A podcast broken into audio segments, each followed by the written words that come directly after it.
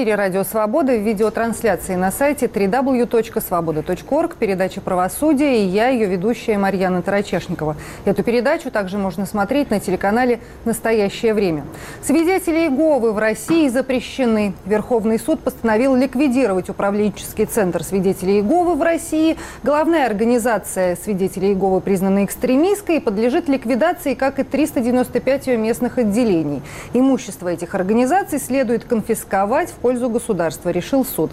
Это решение еще не вступило в законную силу и может быть обжаловано. Верховный суд Российской Федерации решил административное исковое заявление Министерства юстиции Российской Федерации удовлетворить, ликвидировать религиозную организацию управленческий центр свидетелей Иеговы России и входящие в ее структуру местные.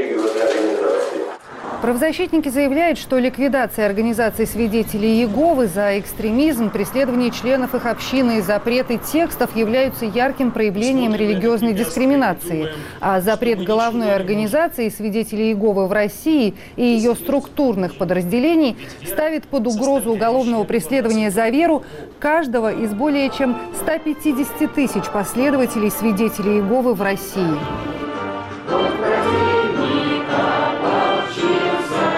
Решении Верховного суда России и его возможных последствиях не только для тех, кто исповедует учение свидетелей Иеговы, но и для всех адептов нетрадиционных, по мнению российских властей, религий, говорим с гостями в студии «Радио Свобода», адвокатом Антоном Амельченко и руководителем информационно-аналитического центра «Сова» Александром Верховским. А на видеосвязи из Санкт-Петербурга с нами член руководящего комитета управленческого центра свидетелей Иеговы в России Ярослав Сивульский. Верховный суд совершил самый масштабный и чуть ли не наиболее прозрачный акт злоупотребления антиэкстремизмом. Судя по ходу суда, совершил явно по заказу. Что-то теперь будут с этим делать заказчики. И как это повлияет на всех остальных? Это я процитировала запись в Фейсбуке Александра Верховского, которую вы опубликовали вот после того, как вам стало известно об этом решении Верховного суда. А, объяснитесь, пожалуйста, что конкретно вы имели в виду? Что касается того, что этот акт масштабный, это понятно, действительно. Это полтораста тысяч человек. Ну, за вычетом несовершеннолетних, все они оказываются под угрозой уголовного преследования, если решение вступит в силу. Э, до этого у нас тоже запрещали немало организаций, список, наверное, уже к сотне подбирается постепенно запрещенных, но такого масштаба запретов не было. Э, и этот запрет, мы об этом еще будем, очевидно, сегодня говорить, был явно просто совершенно неправомерен с точки зрения правовой. И главное, что здесь даже трудно подобрать какое-то оправдание, что ли, этому деянию. И до этого были запреты организаций, которые, я считаю, не, неправильными, не соответствующими даже букве нашего закона, но э, там хоть я мог понять как-то, чем власти руководствовались, откуда это все взялось да, какая ошибка в некотором роде была совершена. Здесь даже невозможно представить здравого человека, который мог по ошибке счесть, что здесь есть серьезная угроза обществу, и надо запрещать прямо организацию со всеми местными отделениями, ну и со всеми вытекающими из этого последствиями. То есть заказной характер этого решения, мне кажется, очевидным. А давайте мы спросим а, Ярослава, он на связи с нами из э, Санкт-Петербурга. Вот скажите, пожалуйста, вы поняли, в чем конкретно заключается экстремизм в деятельности свидетелей Иеговы? Вам э, объяснил это э, судья Верховного суда, который выносил такое решение? Ну, пока мы услышали только резолютивную часть, и когда мы получим уже полное решение, будет понятно, на чем основано это решение – но во время судебного процесса мы со стороны Минюста так и не услышали, в чем же все-таки экстремизм свидетелей Иеговы. Все вращалось вокруг наших текстов, запрета некоторых МРО, и в, некой бездей... Э, в неком бездействии со стороны управленческого центра, э, по мнению Минюста, мы должны были что-то делать со своей стороны. Что делать она не объяснила, и даже на многочисленные вопросы судьи, суда, так в чем же все-таки выразилось бездействие? Она говорит, я сказать этого не могу, закон это не определяет, это не моя роль. То есть вот мы шесть дней слушали процесс, мы так и не услышали, в чем же наш экстремизм. Когда суд спрашивал, были ли какие-то действия экстремистской направленности со стороны управленческого центра, в ответ звучало, нам это неизвестно, мы это не знаем. Но все-таки суд пришел вот к такому странному решению. Скажите, пожалуйста, а как вот вы оцениваете это решение, и как оценивают его э, люди, которые придерживаются этой веры, этого учения свидетелей Иеговы? Ну, это, это, это для нас вообще было шоком. Я до последнего надеялся, что такого не произойдет, потому что поведение суда было более-менее адекватным. Нам давали высказаться, давали представить свои ходатайства, свои аргументы. Не все, конечно, но, по крайней мере, некоторые. И до последнего вот я лично надеялся, что все-таки суд э, не, пойдет по этому пути, потому что ну, это явно тупиковый путь, дискриминационный путь.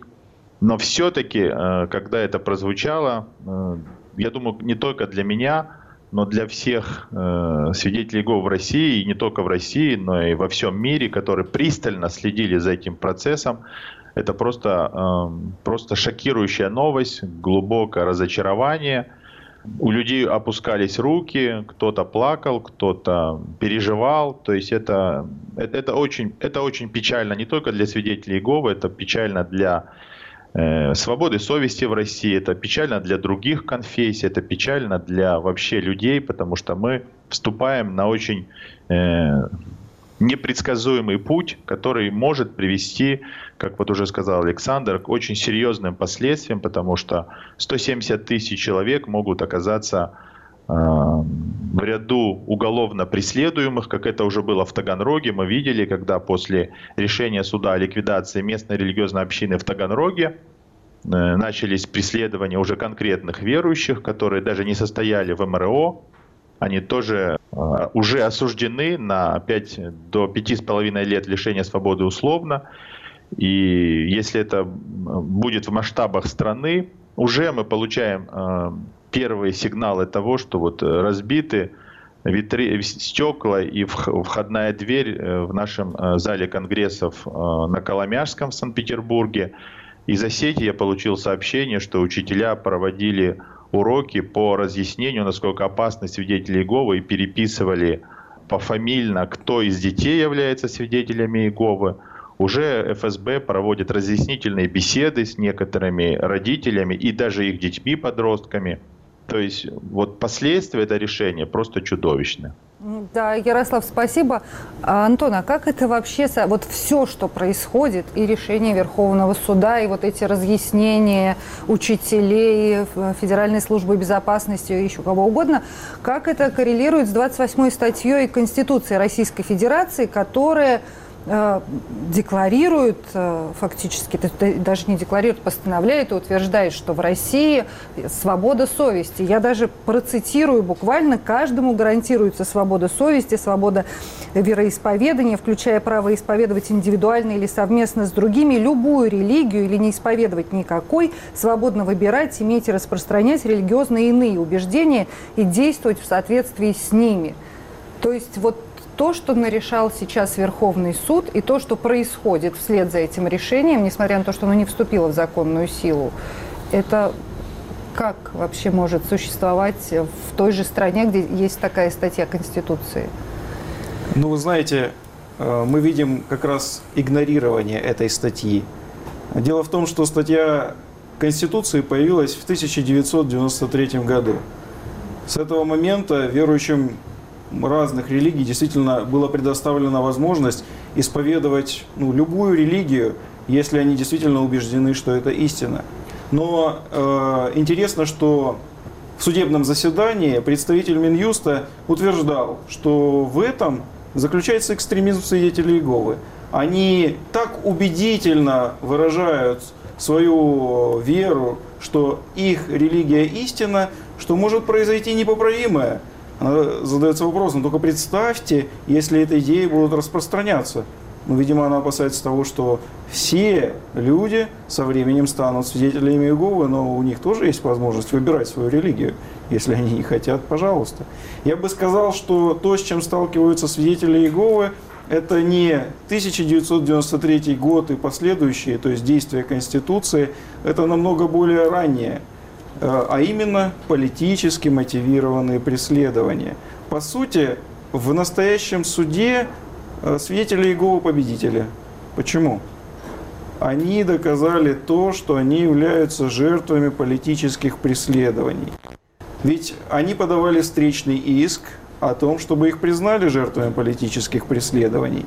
Суд сказал, что этот вопрос исследует не в рамках именно встречного иска, но статьи, предполагающие исследование требований Министерства юстиции, должны означать проверку законности действий Министерства юстиции. Так вот, э, если бы преследований не было, ну тогда бы свидетели Иеговы оказались бы лжецами. Но в ходе суда даже Министерству юстиции задавали вопрос, задавал вопрос суд, есть ли у вас законные основания? Вот давайте отбросим эмоции, посмотрим закон. Есть? Нету. Есть ли доказательства того, что свидетели Иеговы экстремисты? Нету. А что тогда есть? Что остается? Политически мотивированные преследования. Я вот не раз уже обращал внимание, что есть такой документ, и мы в суде его озвучивали, записка номер 877А дробь ОВ председателя КГБ СССР Юрия Андропова генеральному секретарю ЦК КПСС Леониду Ильичу Брежневу. Отчет о работе Комитета государственной безопасности за 1980 год. Записка датирована 31 марта 1981 года. Именно в этом документе, это 1981 год, говорится о том, что свидетели Иеговы – это экстремисты. Таким образом, еще не было нынешнего законодательства, в том числе не только Конституции, но и законодательства о противодействии экстремистской деятельности. Но к свидетелям Иеговы уже придумали применять термин экстремистской организации. И э, подробно там описано, что сделано против свидетелей Иеговы. А именно, созданы препятствия деятельности их объединением. Что сейчас? Оно? Оно. Дальше что? Созданы препятствия к тому, чтобы распространялась их литература. Есть, имеется. Таким образом, все признаки политически мотивированных преследований, которые были в 80-е годы, уже налицо. Ну что осталось? Дождаться 51 года, когда свидетели Иеговы были все выявлены, у всех изъято имущество и все отправлены в Сибирь и Казахстан? Ну, на самом деле, действия российского суда многие, особенно в Европе и в Америке, сравнивают с репрессиями гитлеровской Германии в отношении верующих вообще и проводят вот такого рода параллели. То есть вы еще более мягкие в оценках, получается, того, что происходит. Я хочу процитировать э, такого а, зампредседателя экспертного совета по государственной религиоведческой экспертизе при Минюсте Российской Федерации Романа Силантьева. Так вот, он, когда давал комментарий газете «Коммерсант», сказал, что это решение – победа российского правосудия и здравого смысла, что секта была злокачественной опухолью в российском обществе, и ее справедливо ликвидировали, и другим агрессивным сектам теперь стоит сильно насторожиться. Александр, ваши комментарии. Ну, Роман Силантьев очень известный человек в своем роде. Он э, такой один из идеологов так, ну, того, что у нас называется антисектантским движением. Э, это, в сущности, ну, движение имеет разные там, основания. Он сам человек, имеющий отношение к церкви, но там не все такие люди, которые выступают против новых религиозных движений, ну или сравнительно новых, э, именно как против каких-то вредных инноваций, что все новое, оно подозрительное, опасное и, и вредное. Э, Силантьев, он довольно радикальный человек по своим высказываниям, вот это еще очень мягкая, в сущности, цитата из него. Э, и он, в принципе, считает, что все надо запрещать. И, и, и мне кажется, что это его позиция, хотя он там доктор наук, не случайный человек, Э, она отражает как, при этом такой вполне обывательский, что ли, подход, что есть какие-то подозрительные люди, которые верят как-то не так, делают что-то не так, как э, там наши бабушки и дедушки, допустим, да, и поэтому лучше бы всего для простоты запретить. Э, применительно к каждому конкретному религиозному течению это всегда имеет свои особенности. Да, применительно к свидетелям Иеговы чаще всего приходится слышать какие-то там, ну, в общем, как бы помягче сказать, сильно преувеличенные э, истории о том, как там мрут люди от того, что у свидетелей Иеговы существует запрет на э, переливание, переливание крови. пересадку органов. Вот э, буквально под, по под этим как раз моим постом в Фейсбуке нашелся человек, который написал, что из-за запрета на переливание крови у свидетелей Иеговы э, страна теря... сколько страна теряет рабочих, налогоплательщиков и солдат. Вот Вот так. бук- буквально вот так. И, и это э, сильно идеологизированная, конечно, фраза, но тем не менее отражает какие-то обывательские настроения. Э, И этими настроениями, собственно, э, пользуются, на них в какой-то степени опираются те люди, которые эту репрессивную кампанию 2009 года уже против свидетелей Иеговы вели. Э, В чем здесь Силантьев прав в некотором роде, что это решение, если оно вступит в силу, оно с высокой вероятностью вступит в силу, к сожалению, оно дает основ- основание задуматься и многим другим религиозным организациям. Потому что А мы каким? видим... Причем А непонятно каким, да? Ну, вот вот знаете- говорят официальные и неофициальные. Что значит нет, нет, нет, официальные? свидетели Иеговы были совершенно официальные и, остаются пока мест, Вот да, да, пока ну то есть задуматься должны кто, мусульмане? или Задум- должны мусульманам задуматься... уже давно пора э, задуматься, э, они уже думают. Или, Э, или задуматься должны буддисты, или задуматься должны баптисты, пятидесятники, пятидесят- баптисты. Очень много кому есть подумать о чем. И просто мы в последние, вот наш центр, поскольку мы это отслеживаем, то мы видим, что в последние два года вот эта антисектантская риторика набирает обороты. И э, совершенно неудивительно, что у нее есть и какие-то правовые уже, что это не только разговоры, да, уже это и правовые последствия. Вот, э, скажем, антимиссионерские поправки, которые были в пакете Яровой прошлым летом, они придумывались, я подозреваю, какими-то людьми там в ФСБ, может быть, или кем-то, чтобы бороться с э, какими-то радикальными исламистами, которые входят в незарегистрированные группы, и чтобы как-то их проповедь пресекать. Э, Практику это- применения этих поправок мы зато хорошо видим. Мы не слышали ни о каких историях с радикальными исламистами, зато мы знаем несколько десятков историй, и все как одна эти истории про протестантов, не вот, ну, таких, которые можно счесть нетрадиционными, да, очень, очень приблизительно в глазах вот таких людей, как Силантьев. Это пятидесятники, адвентисты, баптисты э, или кришнаиты. Мгм. Вот кто оказался объектом... Это, это главные экстремисты в стране. Ну, там То есть они вот как бы сейчас не вся деятельность но- Федеральной службы безопасности и Центра Э будет направлена на то, чтобы пресекать деятельность эт- этих религиозных организаций, Ну, получается. может, не вся, но, честно говоря, тот факт, что вообще люди из ФСБ э, и из Центров противодействия экстремизму постоянно засвечиваются вот в этих историях по ловле адвентистских проповедников или обысков свидетелей Иеговы, это кроме того, что это, ну, вызывает какие-то нехорошие чувства относительно того, как у нас к свободе совести относятся, это вызывает еще просто беспокойство за общественную безопасность. В то время как есть какие-то серьезные проблемы, эти люди занимаются, в общем-то, ерундой, прямо скажем. И, и в массовом масштабе это не один, не два случая.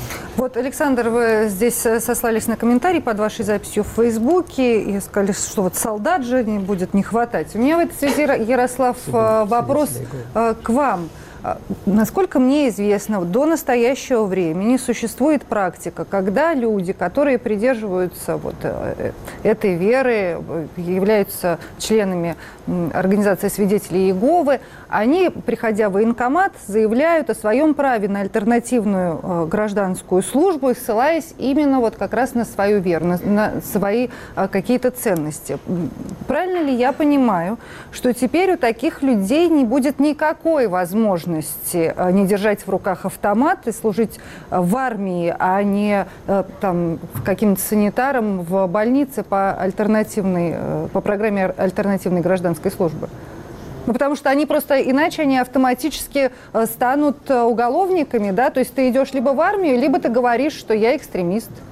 Ну, вы знаете, сейчас, конечно, трудно а, судить, как это будет на практике, но вот э, до сих пор это было так, что молодой человек, которого призывали в военкомат, он рассказывал о своих религиозных убеждениях, и в военкомате его просили предоставить справку о религиозной принадлежности. Он обращался в управленческий центр, и такая справка ему выдавалась. Поэтому он мог с уверенностью доказать, что он на самом деле является одним из свидетелей Иеговы, и ему на этом основании предоставляли альтернативную гражданскую службу. И таких случаев было довольно много. То есть все молодые люди, которые э, исповедуют религию свидетелей Иеговы, они проходили, по сути, альтернативную гражданскую службу.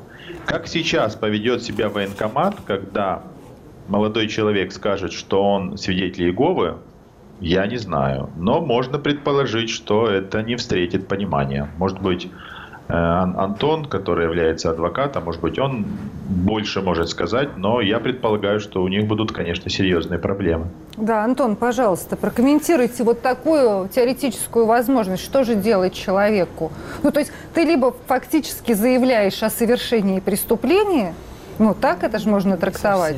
Совсем. Здесь все-таки не совсем так все однозначно. Дело в том, что Конституционный суд по жалобе именно свидетелей Иеговы разъяснил, что и право на свободу вероисповедания есть в индивидуальном аспекте, и право на замену военной службы альтернативной гражданской – это тоже в индивидуальном аспекте. Поэтому человек может просто верить и поэтому просить заменить себе прохождение Да, но ему военной скажут, службы. какие ваши доказательства, да, простите за такой Ну вот это да, жаргонизм. будут дополнительные трудности. Но вот опять же мой коллега упоминал, что есть случаи в Таганроге, где преследовали верующих э, за то, что они просто исповедовали религию, где запрещена религиозная организация, хотя они членами ее не были. Так вот, э, в Таганроге верующие проходили альтернативную гражданскую службу, несмотря на то, что местная религиозная организация была запрещена. В то же время, когда началось уголовное преследование, один из пунктов, который вменялся одному из э, верующих, и проверялось, подавал ли он заявление на замену ему военной службы альтернативной. И доказательства, представленные в его пользу, заключались лишь в том, что он с- в какой-то момент был признан негодным, пока суд длился. Поэтому действительно это не все так легко. С одной стороны, э, заявляется, у вас есть право, с другой стороны, э, говорится, что вы не можете. Прям как в старом анекдоте. У меня есть право, у вас есть право, а я могу, нет, вы не можете. Да, ну вот э, смотрите, вы сейчас привели Таганрогский э, случай в пример. А можете пояснить, за что именно там людей привлекали к уголовной ответственности, за какие конкретные действия, раз никто не может объяснить, в чем заключался экстремизм? Вот что это было? В 2011 году э, была сделана скрытая съемка, она длительное время проводилась, в том месте, где собирались члены религиозных групп свидетелей Иеговы, и было записано, что они там делают. А что они делают? А они делали, что и везде. Сначала молятся, потом поют песни, потом читают Библию, обсуждают ее, и в конце концов опять поют песни и молятся. В общем-то и все. Во время этого, этой записи, допустим, один э, подзащитный мой, он э, довольно-таки известный исполнитель, к сожалению, он вынужден сейчас эмигрировать в Соединенные Штаты, было записано такое. Кто зачитает из Евангелия от Иоанна пятую главу стихи такие-то, такие-то? Ну, пожалуйста, Кирилл. И вот этот молодой человек, Кирилл, прочитал Евангелие. Вот, в общем-то, все. И Псалом. вот, э, а другой, другой э, молодой человек, это вообще он э, был несовершеннолетним. Вот, и э, его, он ходил с мамой, и он прочитал псалом, как я, может быть, уже некоторым рассказывал. Его привлекли за то, что псалом. В общем, за чтение Евангелия штраф. То есть это прямо в 60. приговоре было написано? Или как это? В приговоре очень интересно написали. Осуществил экстремистское высказывание. А, То есть совершенно, мы даже как раз вот сейчас, вот именно прямо сегодня, э, э, кассационная жалоба на это находится в Верховном суде.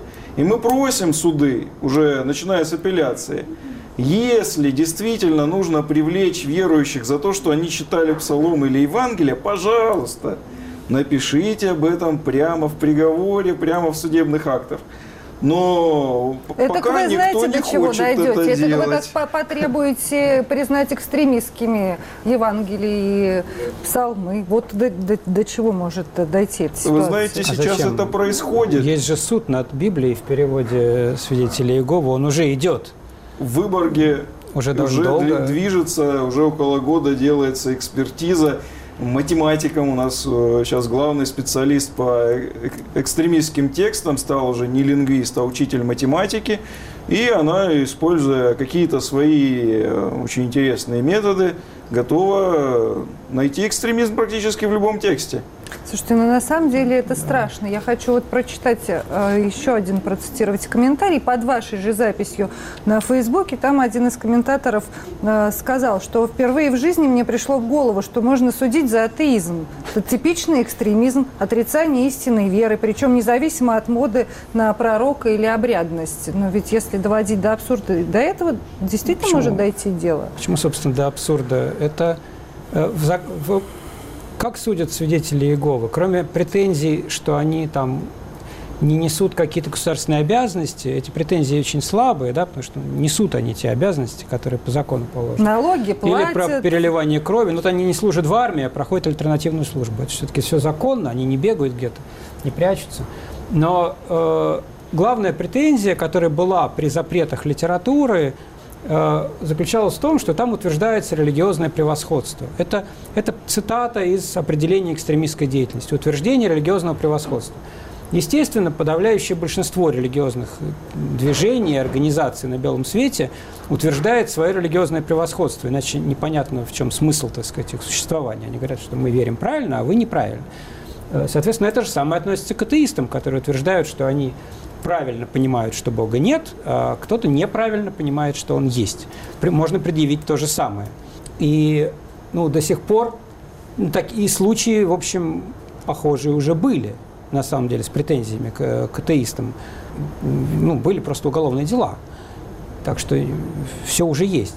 И дальше, то, как дальше запрещается организация, это уже почти механический процесс. После того, как позапрещали некоторое количество брошюр, дальше организация вот не исправилась, э, так сказать, с точки зрения Минюста. И- Брошюры не уничтожила. да даже она, кстати, уже и не распространяла эти брошюры. Это там целая куча еще злоупотреблений вокруг этого. Но, в принципе, суть была в том, что вот у них были плохие брошюры, ну и, значит, они и сами вот тоже утверждают это религиозное превосходство.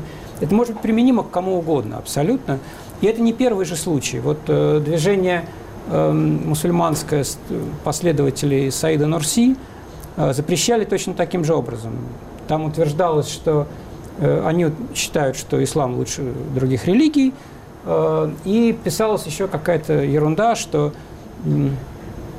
чтение книжек э, Саида Нурси создает позитивное восприятие смерти, ну, что тоже нередко можно вычитать, да, в любом религиозном тексте, как бы отношение со смертью все-таки другое, чем у неверующего человека. И, ну и вот на этом основании по совокупности позапрещали тоже книги Нурси, а потом запретили организацию. Причем в том случае организации даже, даже не было, но ее все равно запретили. Ну, авансом. Да, ну, придумали просто, на самом деле, буквально ее придумали и запретили несуществующий объект. Поэтому там даже не было процесса, как у свидетелей Иеговы, потому что некому было, не было другой стороны, она же не существовала.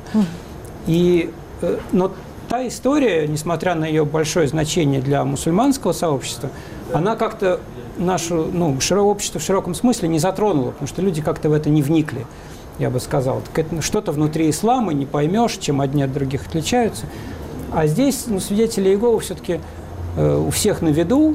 Там Около кто-то 8 их- миллионов во всем мире. кто-то любит, кто-то не любит, но, по крайней мере, вот все вот видят, что вот они есть, и ну, на людей не кидаются, так сказать, да, значит, не знаю, мне кажется, что многие граждане, кроме тех, кто действительно серьезно озабочен борьбой со всяким иноковерием, и должны Которые они задуматься. считают таковым, да? Ну, да, что- естественно, но каждый что-то считает, как каждый верующий человек считает какую-то веру неправильно. Это нормально на самом деле. Не вижу здесь никакой проблемы. Главное не привлекать к этому обязательно прокуратуру, к этой дискуссии. Я к Ярославу хочу обратиться. Он на видеосвязи с нами из Санкт-Петербурга. Вот э, в начале передачи Александр Верховский допустил, предположил, что, вероятно, есть какой-то заказ на ликвидацию, заказ на свидетелей Иеговы, на ликвидацию этой организации. У вас э, есть ли такие предположения? Согласны ли вы с этим мнением? И если да, то с вашей точки зрения, кому это может быть интересно? Кому нужно, чтобы свидетелей Иеговы в России запретили? Счет того, кто является а, заказчиком, доподлинно нам неизвестно, потому что мы хотим опираться на факты, а не на домыслы. Но то, что мы видели на протяжении последних лет, начиная с 2009 года, так это то, что Генеральная прокуратура последовательно, систематично строила вот эту пирамиду, э, вершиной которой стал запрет управленческого центра. Все началось с публикаций, Потом были э, привлечены к ответственности по подложным основаниям нашей местной религиозной организации, и 8 из них были признаны экстремистскими. И вот в конце этого процесса уже ликвидация управленческого центра. Но у нас есть множество фактов того, что эту работу систематически проводила Генеральная прокуратура в сотрудничестве с ФСБ. Центр Э иногда принимал участие. Вот кто является заказчиком у Генпрокуратуры, мы не знаем, мы можем только догадываться. Вы знаете, тут еще появилась такая конспирологическая вполне себе теория, потому что по вот этому решению Верховного суда Российской Федерации все имущество организаций э, свидетелей Иеговы должно быть конфисковано и обращено в пользу государства. И при этом говорилось, что ну, раз так много отделений местных, и везде, ну, где-то есть там молельные дома, еще какое-то движимое имущество, недвижимое, что вот э, ради того, чтобы его отобрать, весь этот процесс и э, затевался. Вы как можете оценить так, такого рода предположения? Ну, действительно, у нас много есть богослужебных зданий, которые наши соверующие построили на протяжении этих последних 25 лет. Я знаю историю многих строительств. Это было всегда очень непросто собрать средства, получить разрешение. Это длилось порой годами, порой, может быть, до пяти лет в некоторых случаях, иногда с э, различными там судебными издержками и так далее. Вот наши соверующие, ну, по сути, решили э, все свои э, проблемы в области строительства залов для богослужений. И вот когда этот процесс по сути завершился, теперь государство вышло с решением, чтобы экспроприировать и управленческий центр, и зал конгрессов – в Санкт-Петербурге и все другие залы по всей стране. Это довольно ну, много, э, может быть, несколько сотен.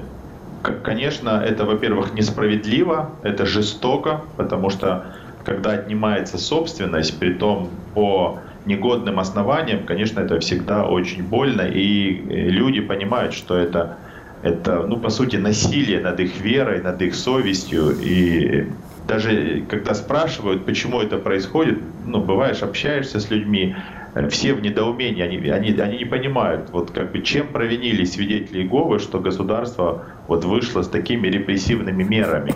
Ну, понятно, когда мы жили в атеистическом государстве, просто за то, что мы верили в Бога, нас ссылали, нас преследовали. Но сейчас-то все претендуют на то, что они верят в Бога. Это стало популярным, модным.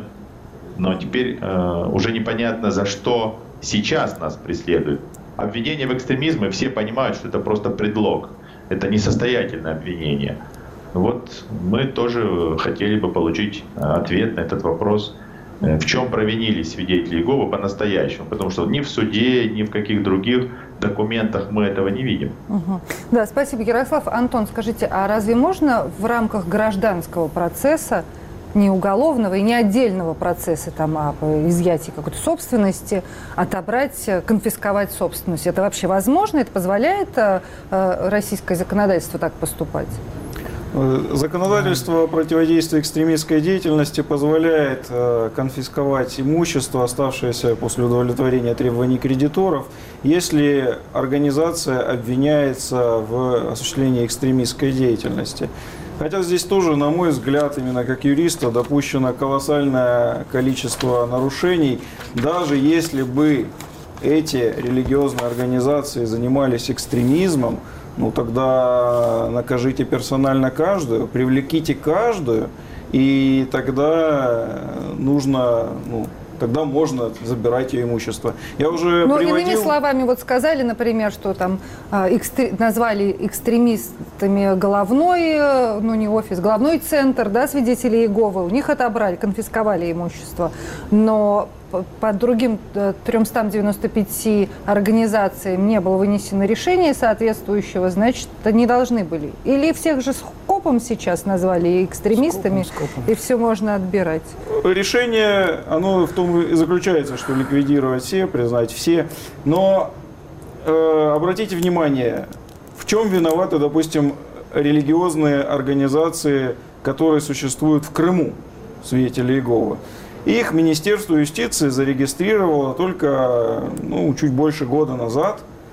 Э, почему оно их зарегистрировало в России? Они сами так вот изначально вот все дружно хотели попасть в юрисдикцию Российской Федерации. Ну, законодательство поменялось на той территории, законы стали распространяться Российской Федерации. Аннексия Крыма послушно- произошла вообще-то. Ну, Да, мы не, политически не затрагиваем вопросы, но поскольку законодательство России распространялось на Крым, они как законопослушные граждане произвели эту перерегистрацию. И они сейчас лишатся своих зданий, которые построили они до этого, находящиеся еще на территории Крыма, только потому, что здесь да, существует вот этот вот весь процесс. Причем э, интересно даже вообще, если историю проводить, чем интересен Крым. Крым сумел заснять тех работников правоохранительных органов, которые пытались им подбросить, и таким образом предотвратили, чтобы у них был этот весь процесс, связанный с экстремистской деятельностью. Да. А здесь э, сотрудники в России уже континентально действовали более так уверенно, положив на пол всех лицом, или э, выведя всех, э, заклеив иногда камеры или добившись того, что они отключены, только тогда подбрасывали включенные в федеральный список запрещенную литературу, или же даже нету литературы, подбрасывали копии на дисках или на флеш-картах. Ой, вот про литературу очень интересно.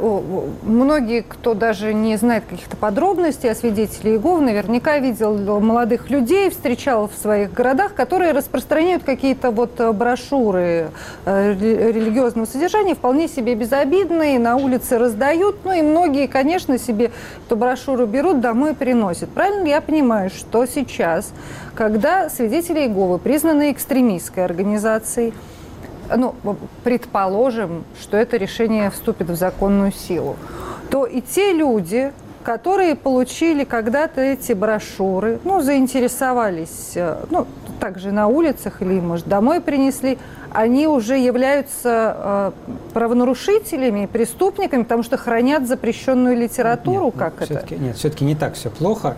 А, Я надеюсь, по крайней мере, да. Закон наш говорит вот что в административный кодекс, что правонарушением является распространение этих материалов, массовое причем распространение написано, или хранение с целью такового массового распространения. Поэтому если человек хранит один экземпляр, ну или там два, он явно не может их распространять массово. Понятно, это не Тем как самым, с да? оружием. Да, это не как с оружием. А, На практике, конечно, всякое случается, но вот если по закону, то, то не может. Э, И возвращаясь еще к вопросу о том, о последствиях в целом, да, то понятно, что свидетели Иеговы запретили вместе вот с 395 организациями по механизму, э, собственно, заложенному в антиэкстремистском законодательстве, которое заточено под политические партии и движения. Да, то есть вот головная организация и отделения, они там даже называются, по-моему, структурными подразделениями в законе. Вот, соответственно, местное отделение, как, не знаю, национал-большевиков, допустим, запрещали в свое время, да, и вместе с местными отделениями, естественно, их запретили всех. Не рассматривался вопрос о том, где, значит, в какой области, кто больше виноват. И дальше э, должна наступать уголовная ответственность за продолжение деятельности. Вот в Таганроге, скажем, вот в этом упоминавшемся деле, люди собирались, молились, поэтому тот факт, что они собирались коллективно, значит, э, суд счел, что они продолжали какую-то организованную деятельность. деятельность. Если бы они по одному сидели дома и молились, то, может, и не счел бы, потому что они организованно ничего не делали. Но э, вероучение свидетелей Иеговы, так же, как, опять же, и большинства религий, предполагает коллективные действия все-таки. Э, Поэтому, если люди продолжают своему вероучению следовать, они неизбежно будут собираться. Вот как они собрались, То тут вроде уже В России сейчас 175 тысяч, по меньшей мере, э, вот этих потенциальных уголовников. Да, но на практике Вот трудно представить можно. столько уголовных дел. И Ну, даже знаете- в том же Таганроге не привлекали же к ответственности всех-всех-всех членов, э, всех свидетелей Иеговы в Таганроге. Но отчитаться Выбирали, нужно было. да, выбирали, ну вот 8 запрещенных организаций, но не по всем восьми отнюдь есть уголовные дела. Это непонятный алгоритм. Я скажу больше. У нас То есть вот- непрозрачный он, совершенно, ну, мягко конечно. говоря. У нас есть несколько десятков запрещенных организаций, от Аль-Каиды и до совершенно невинных каких-то и даже несуществующих групп. Э, и дела о членстве в этих, продолжении деятельности этих запрещенных организаций существуют только по нескольким, а вовсе не по всем десяткам. Почему только по этим? Почему здесь дела есть, а там нет?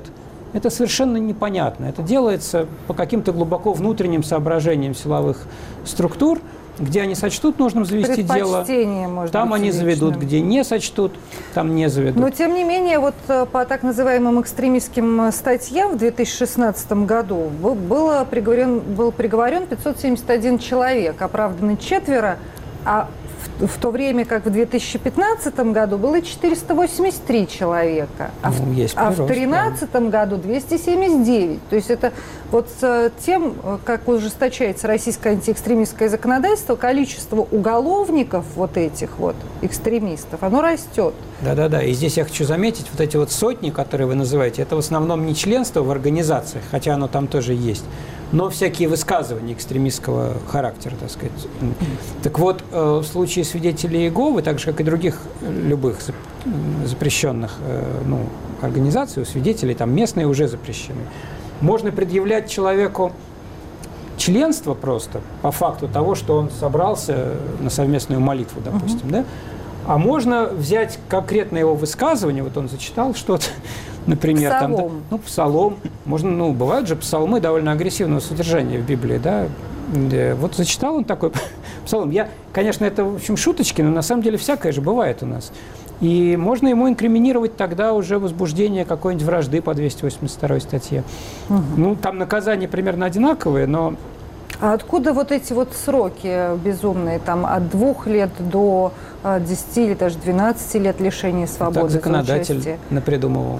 Вот за что можно получить 10 лет? За что человек, который верит вот в это учение, в эту религию, как правильнее называть свидетелей Иеговы, за что он может получить 10 за лет лишения ну, свободы. Ну, 10, по-моему, не может все-таки. Я сейчас точно не помню. По 200. Уже стало 10. За 10. что? За что? Ну, за руководство. За руководство.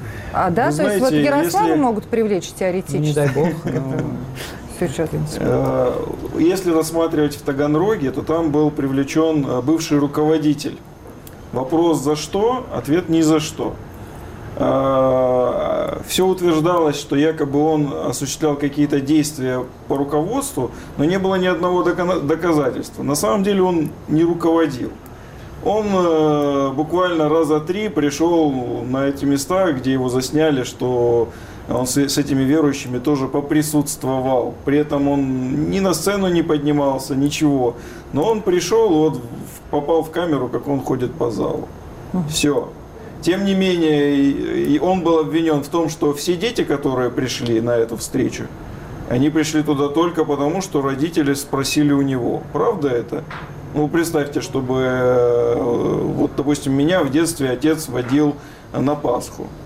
Действительно ли он при этом пошел к священнику и спросил, можно я своего сына приведу? Ну нет, естественно, родители сами решают вопросы воспитания своих детей. Если они считают, что нужно дать духовное наставление, ну тогда берут с собой своих детей. И это нормально. Но вот, тем не менее, и он получил пять с половиной лет лишения свободы, только, ну, условно, конечно, только за то, что там были дети и сказали, что виноват он. Например, за это.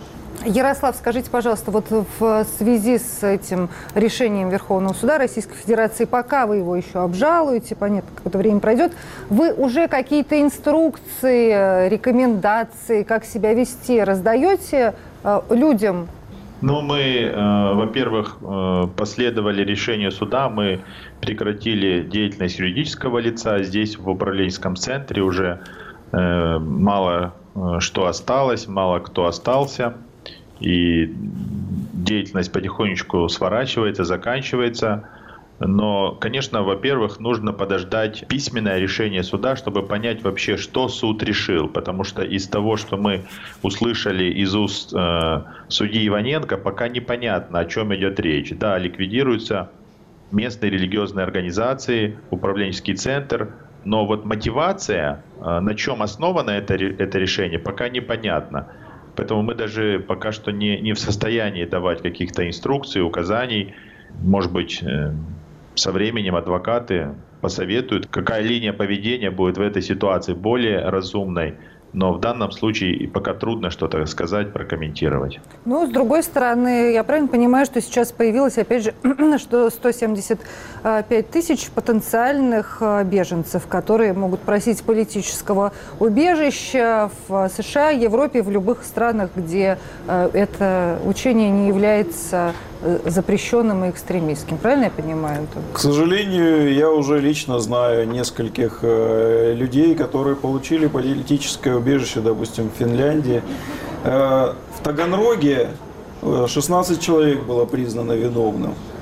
Из них э, уже половина покинули Таганрог, и э, многие из них перебрались за рубеж. Это к вопросу о том, что свидетели Иеговы лишают Россию солдат, налогоплательщиков и чего-то там еще, да, Да. Александр? Ну, солдат они и так лишают, поскольку они в армии не служат, но налогоплательщиков, да, так мы лишимся, они как раз э, такие обычно добросовестные работники, и, наверное, налоги платят немаленькие. У нас совсем немного времени остается до окончания программы, и я все-таки хочу понять, я в самом начале говорила, мы, может быть, ушли куда-то, забыли прокомментировать это. Вот было вынесено решение в 2010 году уже Европейского суда по правам человека по жалобе свидетелей Иеговы московской их организации, которую ликвидировали. Э, Россия, точнее российские налогоплательщики заплатили тогда 70 тысяч евро, были обязаны, да? А сейчас, судя по всему, есть все перспективы для э, того, чтобы выиграть э, по новой жалобе в Европейском суде по правам человека. Почему Верховный суд, вынося решение, не учел этот опыт? Ну, это фактически на те же грабли, не говоря уже о каких-то репутационных рисках. И денег не так много в бюджете-то сейчас, все жалуются. Знаете, я могу сказать, если так коротко, вот что, что Верховный суд тут, видимо, действительно не очень решал. Э, Это весь процесс давления на свидетелей Иеговы, включая этот запрет тотальный, это идеологический проект.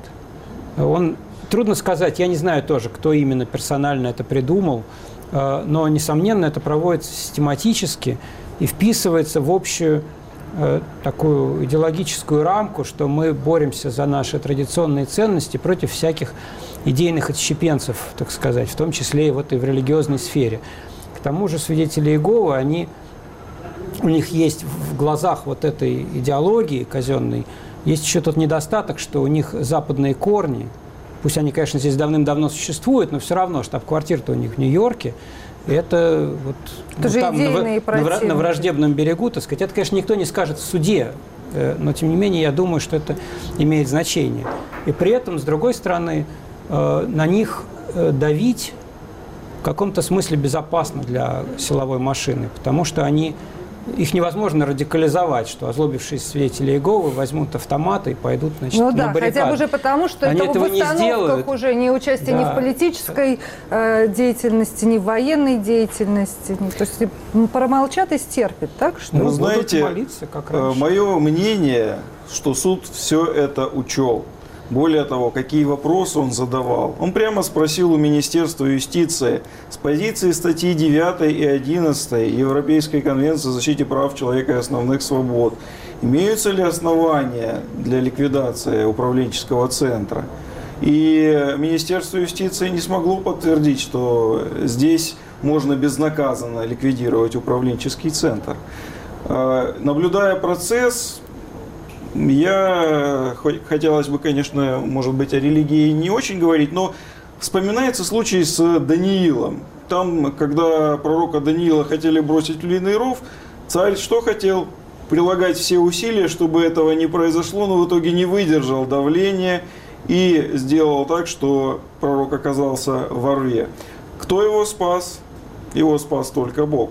Мы посмотрим, как будут развиваться события дальше. Пока что мы констатируем, суд учел, что положение Европейской конвенции, конечно же, в этом деле применить надо в защиту верующих.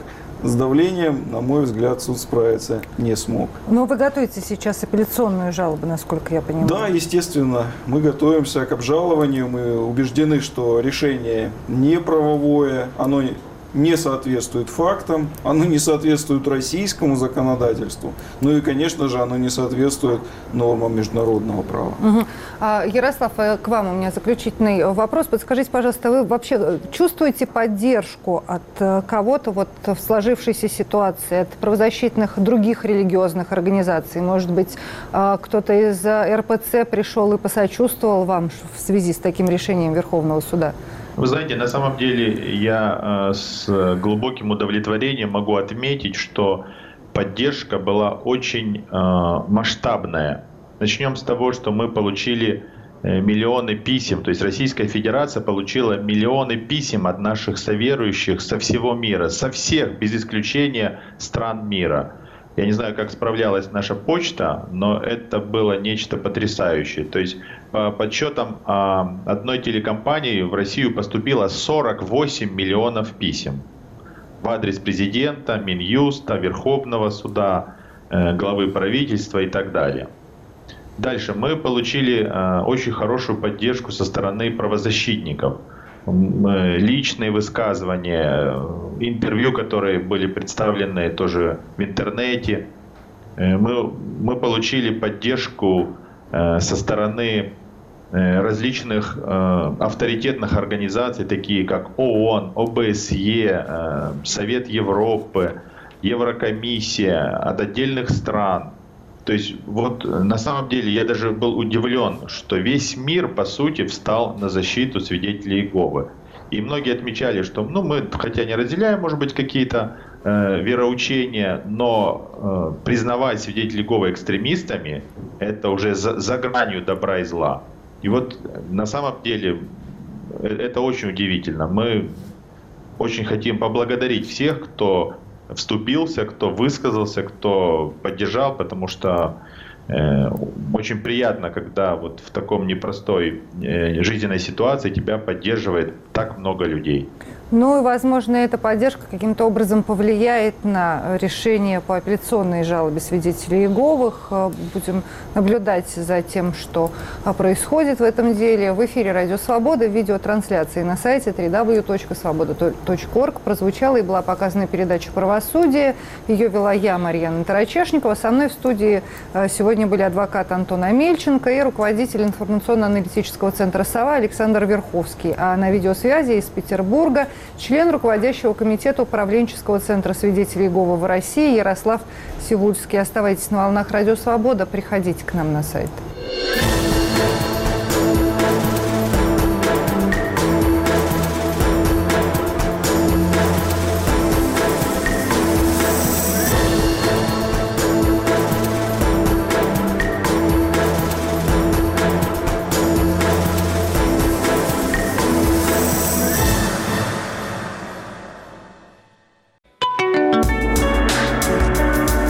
Наши программы без помех поступают из космоса.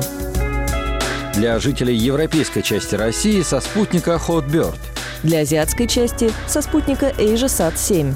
Информация о настройке в разделе «Как слушать» на нашем сайте www.svoboda.org. Слушайте «Радио Свобода».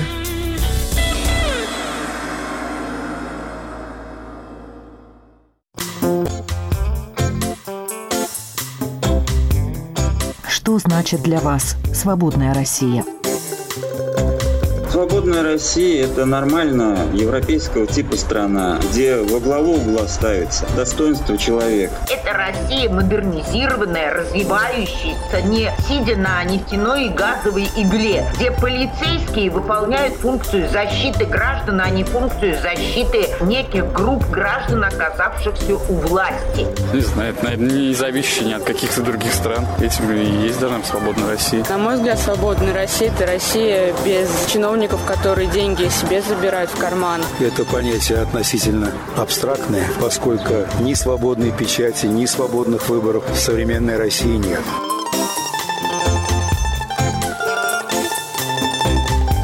Ваша свобода в 21 веке.